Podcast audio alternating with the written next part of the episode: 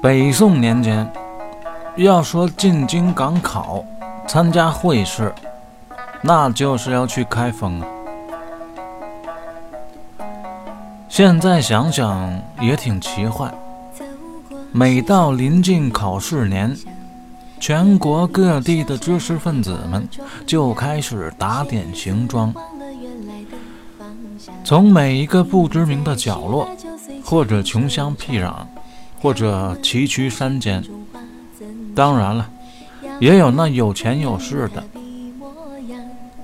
他们一起从四面八方走出来，向京城汇聚，如江河入海一般。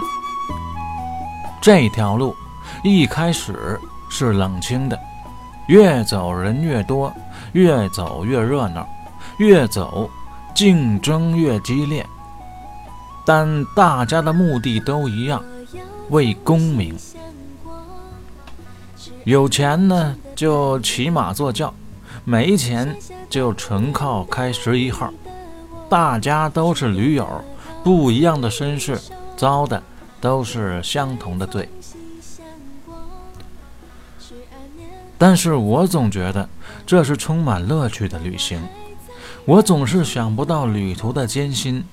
社会的治安，自然的凶猛，我总是忍不住想那一个个新奇的故事，鲜活的人物，还有那坐在西厢，铺着小扇，在画中央等我的小姐姐。鞋子忘了原来的方向，停在十八九岁情惆怅，一切看来都是那么恰当。和美妙。但问一句盆中花怎上？要那姑娘与他的模样，甘作画你一片桃花旁。三黑日记节选。长亭折柳，兄弟赠别。三黑带着包兴，正式开始。加入会氏大迁徙。好在老包虽然抠门，毕竟家底殷实，主仆二人可以骑马。包兴准备了十个两万毫安的充电宝，路上开直播用。家里给带的盘缠肯定是够花，赚点打赏全当是外快收入，路上可以相对舒服点。每顿加个肘子，这也不过分。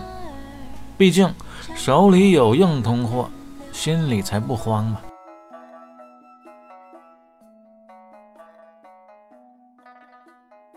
这天中午，路过一处镇店，二人找了个沙县小吃打尖儿。店小二特别热情，点完了菜，一边擦抹桌案，一边殷勤问道：“客官。”您是喝点什么？三黑说：“轩尼诗。”小二给了一个大白眼儿，转身走了。这时，外面又进来两个人，一个老道，垂头丧气；还有一个武生打扮的人，气宇轩昂，英姿勃发。二人一边走一边对话。老道说：“我还是给你磕一个吧。”武生说：“不行，甭跟我见外，再这么客气我抽你。”说完，还给了老道一锭银子。包兴说：“瞧见没，少爷，天底下就有这种好事儿，愿意磕头就有银子。”三黑立马往那边招呼：“喂，我也想。”后面还没说完呢，那武生一伸手说：“打住！我知道你也想磕，去后面排队去。”包兴说：“少爷，我开玩笑的，咱们有的是钱，不用这样。”三黑摇摇头。过了一会儿，那武生把老道送走了，走过来，坐在上位。摆好姿势，神情肃穆地说：“来，磕吧。”